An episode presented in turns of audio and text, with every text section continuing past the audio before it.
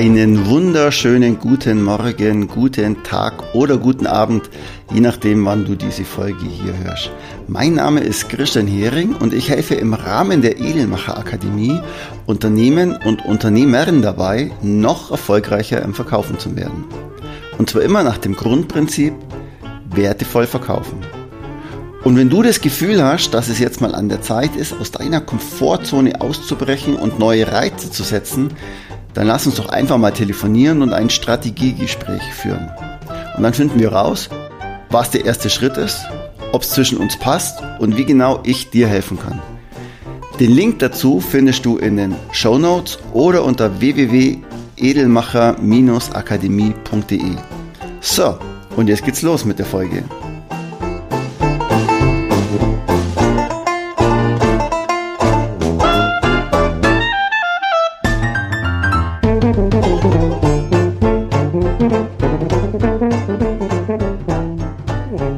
Ich hatte vor kurzem ein tolles Gespräch mit einem, der sagt, er schreibt Angebote, aber er hat die Zeit nicht, diese Angebote nachzufassen.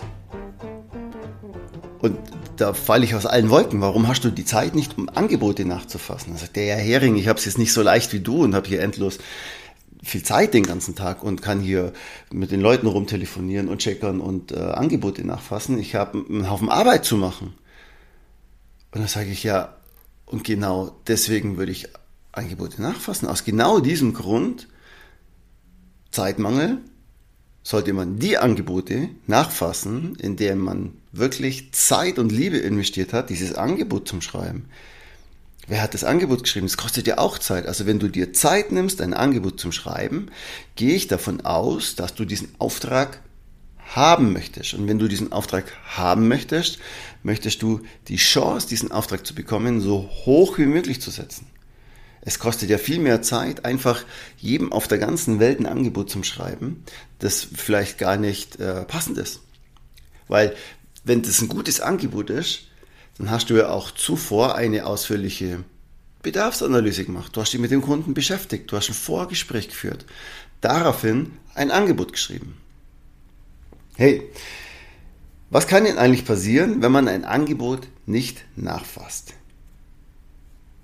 Das Allerwichtigste, finde ich mal, ist, du kannst die Einwände, die vom Kunden kommen, gar nicht entkräften.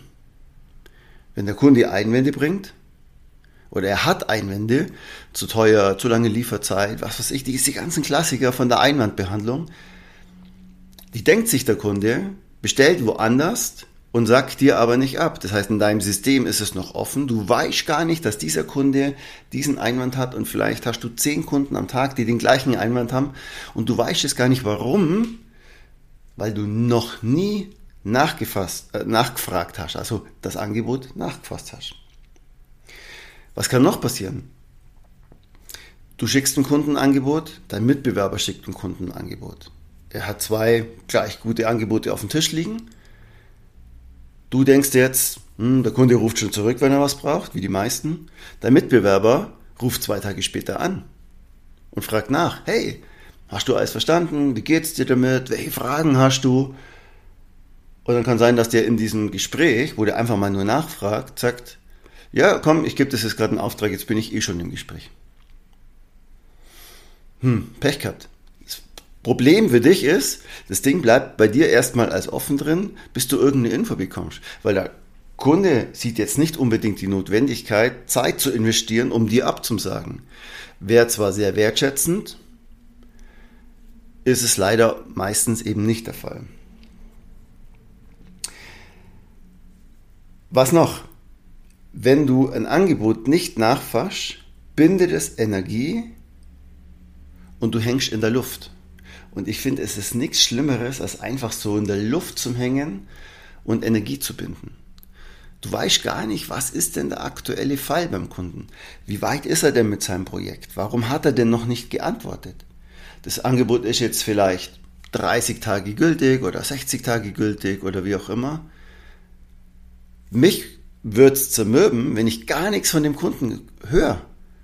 Weil ich habe mir ja wirklich eine Mühe gegeben, diesem Kunden auch dieses Angebot zum Schreiben. Und ein Angebot ist ja viel mehr als nur eine Seite mit dem Preis. Da steht ja oft ein Konzept dahinter, je nachdem, was du jetzt für ein Produkt hast. Angebote sind manchmal ja auch so äh, Beschäftigungstherapien des Kunden. Also eigentlich bringt er einen Vorwand und sagt, ja, möchte jetzt eigentlich gar nichts sagen, dass er oder traut sich jetzt nicht Nein sagen und sagt, ja, schick mir mal ein Angebot. Ja, jetzt machst du dir die Zeit, überlegst dir was, schickst ihm ein Angebot und dann meldet er sich nicht mehr.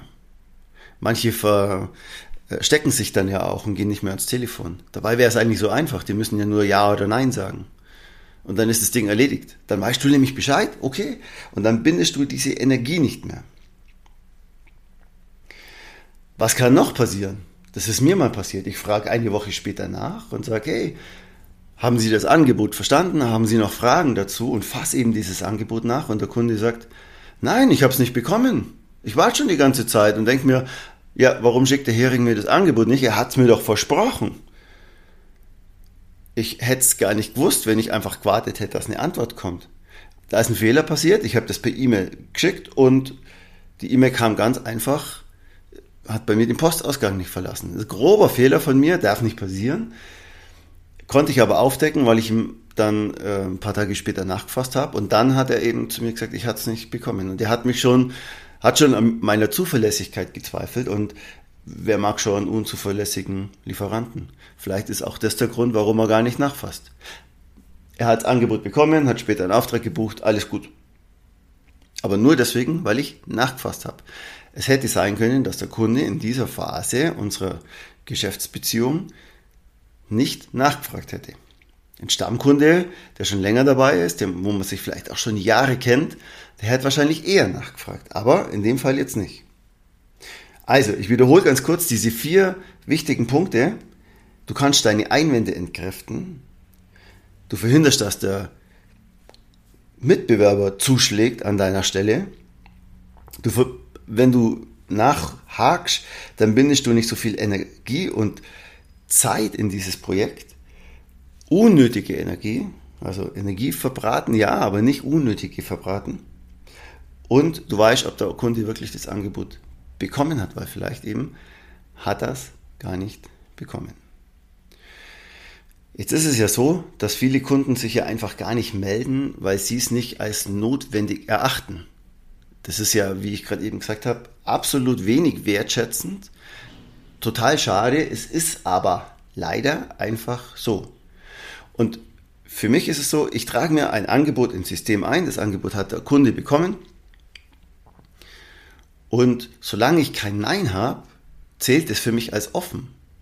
Auch wenn das jetzt schon seit 40 Tagen da drin ist und das Angebot eine Gültigkeit hat, vielleicht von 30 Tagen, das zählt für mich erstmal als offen, solange ich vom Kunden kein klares Nein gehört habe. Und das ist diese Verbindlichkeit, die ich mir selbst schulde, weil ich mir, wie vorhin schon erwähnt, eben so viel Mühe gegeben habe, dieses Angebot zu machen, dieses Konzept zum Schreiben. Und ich finde es auch sogar frech von Kunden, die nicht antworten. Und ich habe das schon oft diskutiert im Verkaufstrainings mit verschiedenen Unternehmen und es sind einfach viele, die gar nicht mehr antworten, wenn sie diese Verbindlichkeit nicht sehen. Aber es ist so. Und deswegen ist es umso wichtiger für dich, hack nach, fass deine Angebote nach. Überleg dir dazu ein System, wie du dir das aufschreiben kannst, wann du welches Angebot nachfassen musst, möchtest, solltest, musst. Ähm, wenn ich ein Angebot rausschicke, schreibe ich mir immer gleich auf, wann ich es nachfasse ich mache das meistens, äh, schreibe ich mir das für Montag auf in meine To-Do-Liste. Also mein CRM sagt mir das auch, wann Angebote nachzufassen sind. Oder gibt es ein Feld dafür, wo man das eintragen kann. Und da weiß ich, Montag schaue ich mal rein, welche Angebote gibt es denn heute nach zum Fassen. Und dann steht auch ganz oft drin, Kunde nicht erreicht, Kunde nicht erreicht, Kunde nicht erreicht. Da weiß ich jetzt eigentlich, das ist einer, der will nicht. Und vielleicht spielt der toter Mann, wie auch immer. Das gibt's alles.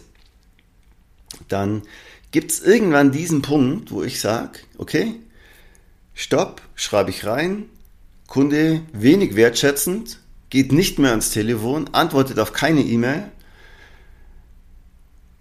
dass wenn später auch mal wieder eine Kommunikation zu diesem Kunden zustande kommt und er wieder irgendetwas braucht, dass ich dann das auch weiß, wie ich von vornherein mit diesem Kunden umgehe und auch von vornherein einen Termin ausmache. So, und damit wären wir auch schon beim nächsten Thema. Du machst ein Erstgespräch mit dem Kunden, eine ausführliche Bedarfsanalyse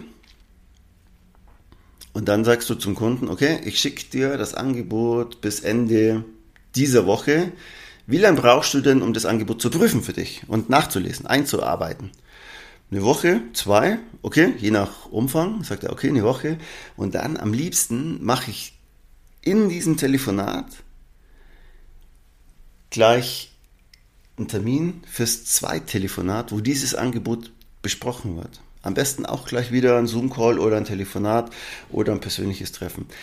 Diese Verbindlichkeit, die ich hier schaffe, ist enorm dem Kunden gegenüber. Das heißt, der Kunde hat einen Termin, der bekommt von dir auch eine Deadline. Bis dahin muss er zumindest irgendein Statement geben, Fragen haben oder das Angebot durchgelesen haben, dieses Konzept. Sonst kann er gar nicht in das Gespräch mit dir reingehen und dann wird es für ihn auch peinlich. Und damit sieht er nämlich auch, wie verbindlich du mit deinen Terminen umgehst.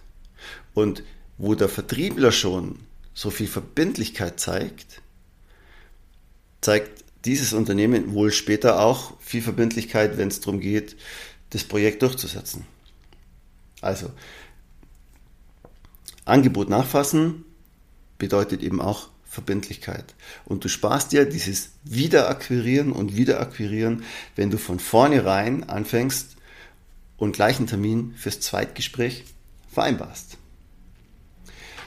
So, das war jetzt aus gegebenem Anlass, weil ich ähm, letzte Woche in einem Verkaufstraining war, wo genau das thematisiert worden ist. Und da habe ich mir einfach gedacht, ich mache dazu mal eine Podcast-Folge dazu. Und mich würde es natürlich interessieren, wie geht es dir denn damit, Angebote nachzufassen? Läuft es bei dir? Hast du da ein System? Hast du da vielleicht ein richtig gutes System, das ich jetzt noch gar nicht auf dem Schirm habe? Dann melde dich doch einfach mal bei mir, schreib es mir oder wenn es irgendwo Probleme gibt damit, kannst dich auch gerne bei mir melden. Dafür sind Verkaufstrainer eben da, um solche Themen zu lösen. So, das war es mit der heutigen Folge. Ich wünsche dir jetzt noch einen schönen Tag, eine schöne Woche, schönen Abend, schönen Morgen, wie auch immer. Und bin auf eure, auf euer Feedback gespannt. So, also macht es gut. Euer Christian aus der Edelmacher Akademie. Ah, und nicht vergessen, wertevoll verkaufen.